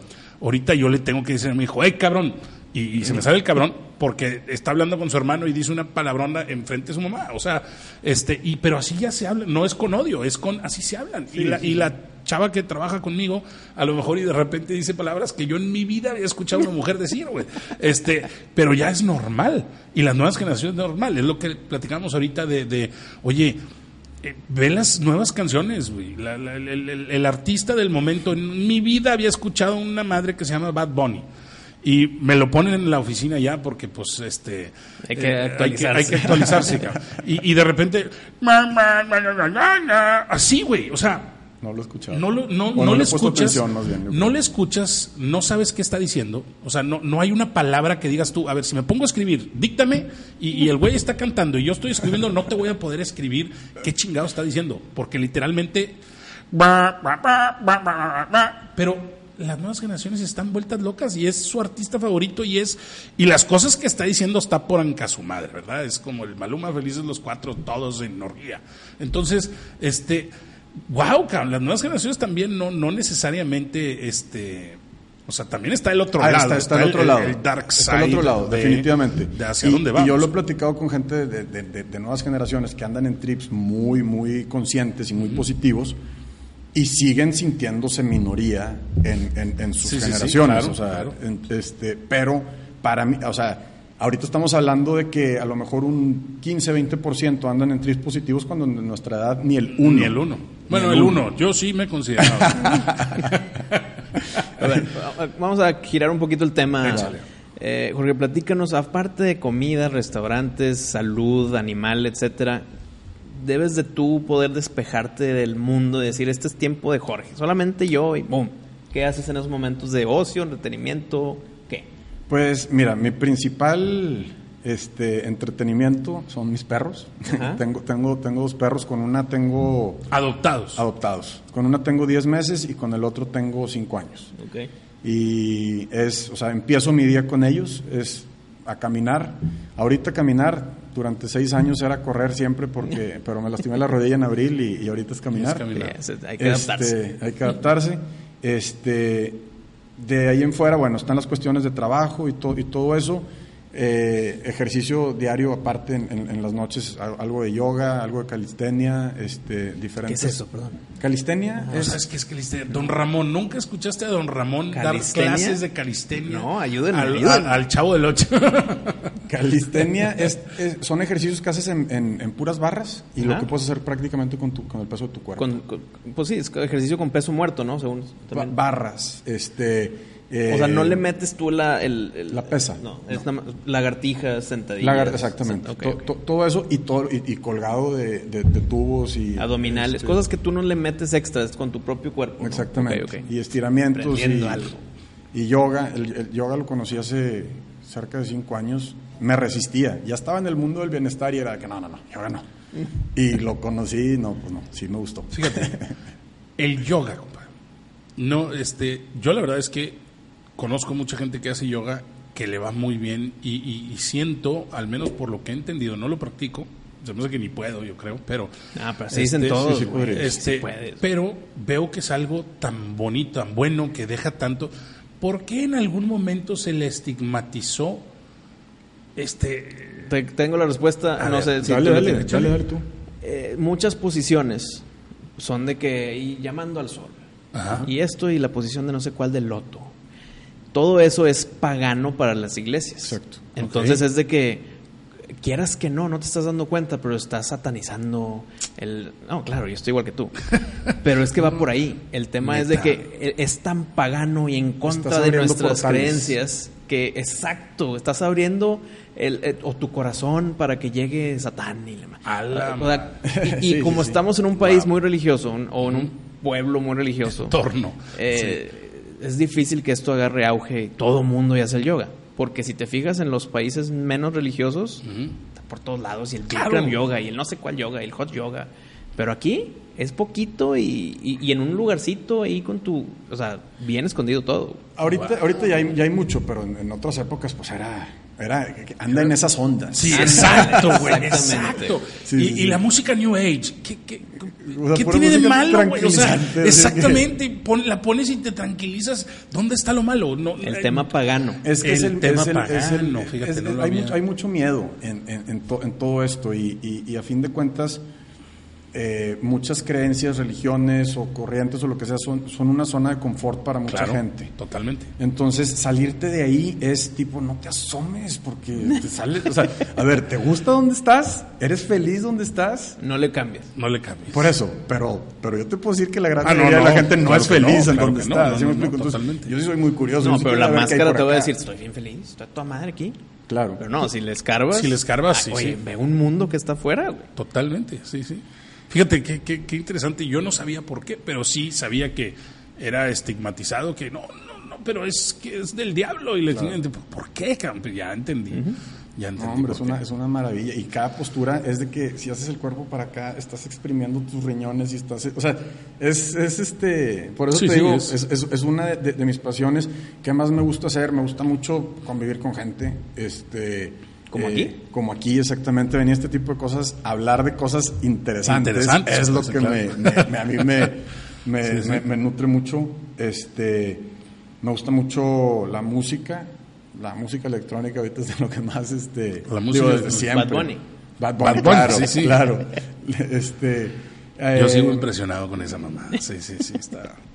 sí. Que, que es el punto que dijiste ahorita, muy importante. ¿Qué, ¿Qué? pensaban nuestros De- papás del rock and roll. Del rock and roll. Ese ruido, bájale el ruido. ¿Qué- ¿Cuál ruido es música? Aquí está la guitarra, el bajo, el cantante, la batería. Es puro ruido, yo no entiendo ni madre. Bueno, así estás tú con el Bad Bunny. No, compadre, pero es que, es que, fíjate, yo fui hace poco a un concierto con San Roses y escuchar a Axel Rose cantando y a Slash tocando la guitarra, dices, güey, esos güeyes son el Mozart de la actualidad. O sea, es impresionante su talento de, de- de- de crear melodía, música y, y la letra que te dicen. O sea, aunque haya sido ruido, yo creo que lo que nuestros papás nos decían en aquel entonces era el ruido, porque le subías y estaban... No, era la no estaban- para ellos era disonante, güey. Un ejemplo personal. A ver. Yo de chiquito, rock. Y Sí, que los glam, glam rock y que Poison y Guns N' Roses, Uf, todo uf, eso claro. de los ochentas, lo, lo escuchaba, lo consumía, lo disfrutaba, güey. Un día llega mi hermano y dice, chécate este nuevo grupo, güey. Está cabrón, ponlo. Nine Inch Nails. Uf. La- ahorita me encanta. Sí, pero la primera vez que lo escuché puso March of the Pigs. Es batería fuerte, la voz de Trent Reznor.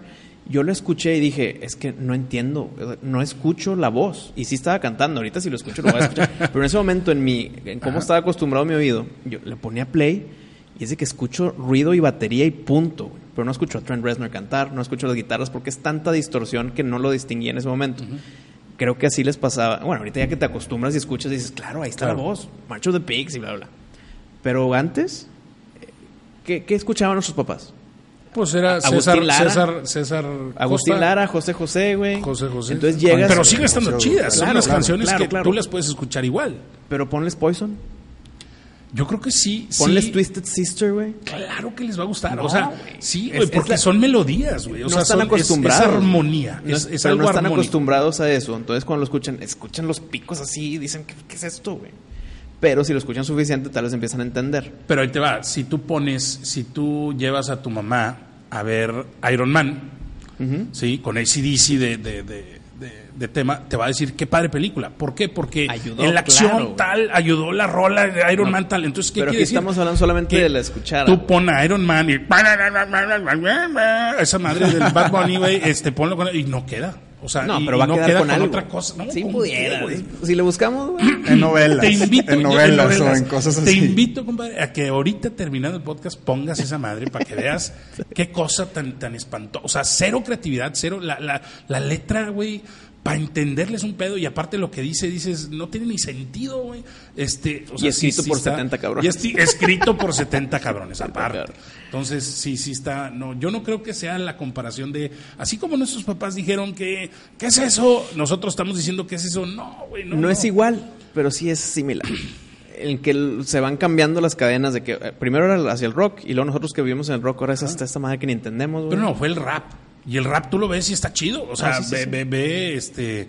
O sea, así como ha ido cambiando los géneros musicales, la mayoría de los géneros musicales están chidos. El reggaetón, por más que lo quieras este, satanizar, hay, hay rolas buenas, hay rolas chidas. Este, tú no me vas a poder decir jamás en la vida que un despacito se oye feo. No, Se oye chido, sí, sí. este y el video con la colombiana o la, o la- la mujer que pusieron, qué barbaridad. Es un- yo creo que es de las razones por la cual llegó a, verse tanto, ¿no? Este, pero la, la rola está súper chida, o sea, es algo armónico que sí te hace, órale, está, está ritmote, o sea, no, está chido. Este, y muchas de reggaetón igual, los, hay unos güeyes del, no sé, el- mi medicina o este, que te digo que los he escuchado ahorita, no soy de reggaetón, pero los he tenido que escuchar y dices, ah, eso se escucha bien, pero estas otras cosas sí, no, no, o sea, que no tienen, este, no tienen ni pies ni cabeza, güey, ahí es donde se me hace que son víctimas de la publicidad. Si en el radio te paso lo mismo, Claro. lo mismo, lo Eso- mismo, eso lo sí no mismo, tengo lo duda. mismo, Te va a gustar. te va al- Hasta la vas a pedir. Hasta la vas a pedir. Sí, sí, eso sí. Entonces, ay, Que, hijo que no sé si ya lo habíamos mencionado en este programa, güey. Que, que antes tú escogías la música que querías escuchar. Tú ibas y este disco, ah, esta portada me gustó, no sé qué onda, pero la portada me gustó y te claro. empieza a gustar. Ahora ya- ya, ya no escoges, ya nada más te da Spotify las recomendaciones. Creemos que esto te va a gustar. Y pues les va a gustar, güey, porque es lo que están escuchando. Pero vamos, a, vamos al tema este, que lo que están escuchando, o sea, alguien llegó, compuso esa rola, se la tuvo que presentar al, al güey que de, de la disquera o al güey de, de- que decide producir la canción y, y ese, esa persona dijo, ah, está buena, vamos a hacerla. O sea, hay un criterio en la escalinata para arriba. Mm, Pero es que si te vas así, también hay ¿Quién fue el películas tan pelado que espantosas. llegó y dijo, está chido? Ba, ba, ba, ba, ba, ba, ba"? Es como ¿Quién el dijo? plomo en la Tootsie Pop. es cierto, es cierto. O sea- Buen punto. Sí, sí, sí.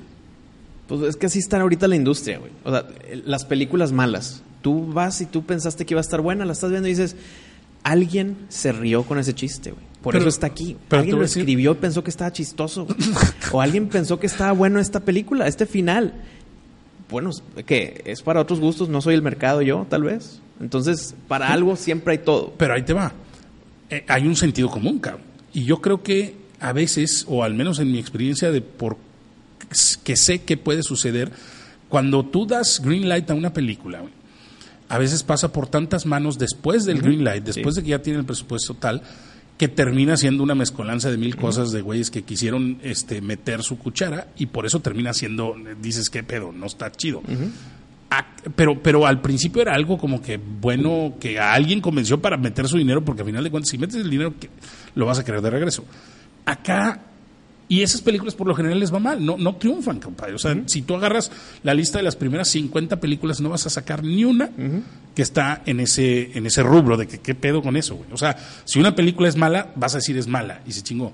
Acá es lo que está en el top 10 o top 5 o top 3 de la, del gusto de la gente, cabrón. Sí, pero eso ya pasó la etapa, la, la prueba del tiempo, güey. Bad Bunny acaba de salir su disco hace un mes, güey. Ah, no sé. bueno, por ahí. Yo no lo había escuchado jamás en la vida hasta hace una semana. No, y, yo no, no te puedo decir ni una canción de él. No sé si es ella, No sé, güey. Ah, sí, a lo mejor es ella. No, no, sí es vato, porque me pusieron, o sea, se oye la voz de la bueno, pero así, El punto es, que creo que no es nuevo él. Ajá. Pero este disco que está ahorita en los números uno, creo que acaba de salir. Creo que es el que te estás escuchando y, aquí madreando. Entonces el punto es que hay mercado para eso, güey. Sí, y sí, no, y no somos nosotros. Y no somos nosotros. Así es. Wow. Tenemos una, una, este, es, una sección, compadre. Ahorita, este, que te preguntaron qué haces tú en tus momentos de ocio. Es una sección donde recomendamos, hacemos una recomendación de la semana. La recomendación puede ser de cine, la recomendación puede ser de series, de televisión, puede ser un libro, puede ser un canal de YouTube que tú sigas y que te guste. ¿Qué, ¿Qué nos recomiendas? ¿Qué le recomiendas a la gente que está viéndonos o que nos está escuchando? Este, que, que Jorge Matuk diga, esto está chido, les va a gustar? Mira, de, así de, puro entretenimiento. Puro entretenimiento. Eh, me gusta mucho ver videos y la gente que ha ido a mi casa sabe. Este, ver videos de un grupo gringo que se llama OK Go. Ah, sí. Los videos de que este la, la corredora y que están en, sin gravedad y la madre. Exactamente. Eh, se me hace muy interesante, o sea, se me hace muy artístico y muy inteligente sus videos, porque todos sus videos son hechos en una sola toma. Este, ¿O tú crees que son hechos en una toma? No hay, sé. Veces, hay veces que hay cortes escondidos. Hay veces que hay cortes escondidos, debe de haber, porque si no, sí está muy cabrón eso que están haciendo. Pero bueno, lo que aparenta ser es que son en una sola toma, sin efectos especiales digitales. O sea, sí juegan con motion, con stop motion y con slow motion y todo eso, más nada de. de CGI. sí, exactamente. Entonces, eh, me gusta mucho ver eso, tiene más de 20 videos muy creativos. Me gusta ver ese tipo de cosas, o sea, cosas así que me generen asombro este, de, las capacidades que, tenemos de hacer, de hacer cosas. O sea, por ejemplo, el de, el de gravedad cero que, tienen ellos, o que dices, ¿cómo vi el making of? Y, en un avión. en tres semanas, cuando nunca habían estado en, en gravedad cero, de repente acaban haciendo las piruetas que se avientan haciendo. O sea que evidentemente se habla de que son vatos muy, muy hábiles. Son mayores que nosotros, tienen como 40 y medios. Algo así. Exacto. Este, y, creo que no sé si uno, algunos o todos son, son graduados de MIT, entonces son como que genios. Este, entonces hay arte, hay inteligencia, hay creatividad, hay todo. Pues es que para hacer eso que hicieron, porque yo ya vi los videos aquí en casa de mi querido George, y sí, sí está muy cabrón. O sea, no cualquier vato puede hacer eso. Entonces sí, como que el, graduado de MIT, sí dices, ah, pues sí, güey, con razón. Pues Los cálculos matemáticos para cálculos que cuadre todo, eso, sobre todo los de, los de slow motion, los videos que hacen en slow motion están impresionantes. Entonces me gusta ver mucho ese tipo de cosas. No soy de ver de televisión normal, o sea, veo veo, ese tipo de cosas, básicamente, o documentales interesantes, cosas así. Tipo este, Magic Pill. Magic Pill lo, tengo que ver. Velo nada más. Recomiendo mucho, el que me gusta mucho, no sé si ya lo vieron, el de Leonardo DiCaprio, el de Before the Flood, no es nuevo. No, nuevo antes de que sea tarde. Es antes de que sea tarde o Before the Flood en inglés. Este, eso es muy bueno. esa puede ser una buena recomendación. Sí, me, me, gusta mucho ese. Eh, ahí, y se tocan varios temas importantes de de, cambios importantes que tenemos que hacer para, para generarnos un mejor futuro todos. Bastante. Suena bien. Mi querido Winston. ¿Sabes quién es Charlie Kaufman? Claro. Un escritor que se la pira. tiene sus historias bien fumadas, bien movidas. Fumado de ama. Nicolas Cage hizo una película. Sí, muy buenas, pero hay una que es de Philip Seymour Hoffman, que se llama Cinedoche New York. Así se llama la película. Ah, Te la recomiendo al triple. ¿Dónde la puedo encontrar? Qué difícil, ¿eh? No sé. Porque so- son de esas, pues te la puedo prestar, las tengo en DVD. Ok. Pero era- eran de esas que, que me acordé hace poquito que la tenía. Y dije, es que me acuerdo que estaba bien rara la película, déjame la ver otra vez. Y es una... Son niveles tras niveles tras niveles de locura que cuando que te empiezas, pues que el personaje como que va, va perdiendo un poquito sí. la sanidad. Pero tú como audiencia también la vas perdiendo con él porque dices, espérame, a ver, Órale. ¿cómo? A ver, quiere hacer una película dentro de la película y quiere encontrar quién se va a interpretar a él. Pero luego lo busca y el script dice, esto es dentro de la película, Sí, sí. el script dice que ese actor, el que yo conseguí, está buscando a su actor para su película. Entonces, ¿sí me entiendes el nivel de locura Sí, que se espejo, espejo, espejo. Llega el punto en de que el personaje que él se estaba tratando de hacer lo consiguió y ese está consiguiendo otra vez que luego llega a ser mujer el, el personaje, que hasta él ya, de mero arriba, dice, espérame, aquí está este control, está- no, aquí ya nos estamos sacando, aquí ya soy mujer, ¿qué onda? Entonces empieza esos niveles de Charlie Kaufman, ese 100%, que tú como audiencia te empiezas a volver loco también, de que no estoy entendiendo, pero me está gustando.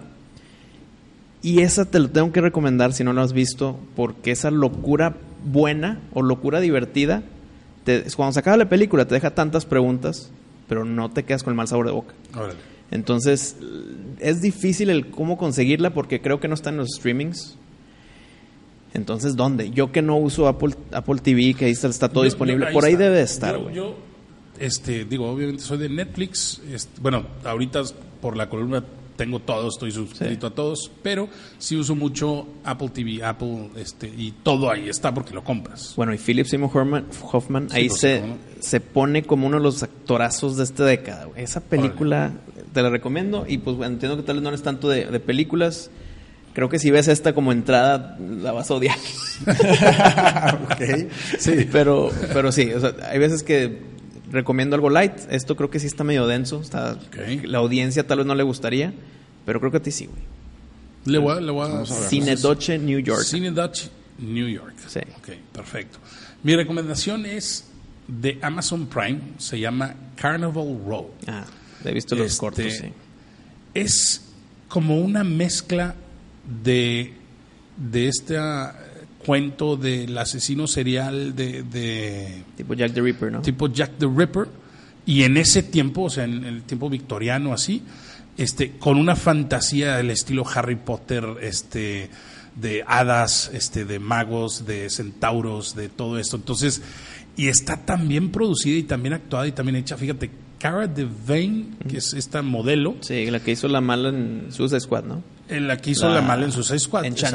exactamente, y que hizo esta que sale, híjole, la de los aliens, este, que fue donde la criticaron mucho por porque no actuaba tan bien. Esta de, del güey que hizo Fifth Element, este, Ah, ¿Cómo se Terry, llama? Terry Gilliam, creo. no, no, no, no, este, no, Fifth Element es este Ah, güey francés, este, ay, cabrón, se me fue el nombre, Angela, este, tienes, es un vato, este, Fifth Element, eh, ay, güey, todo, todo lo que ha, ha hecho es, es magnífico, cabrón, se me fue Pues el Fifth. Element hizo cuál, la de Brasil.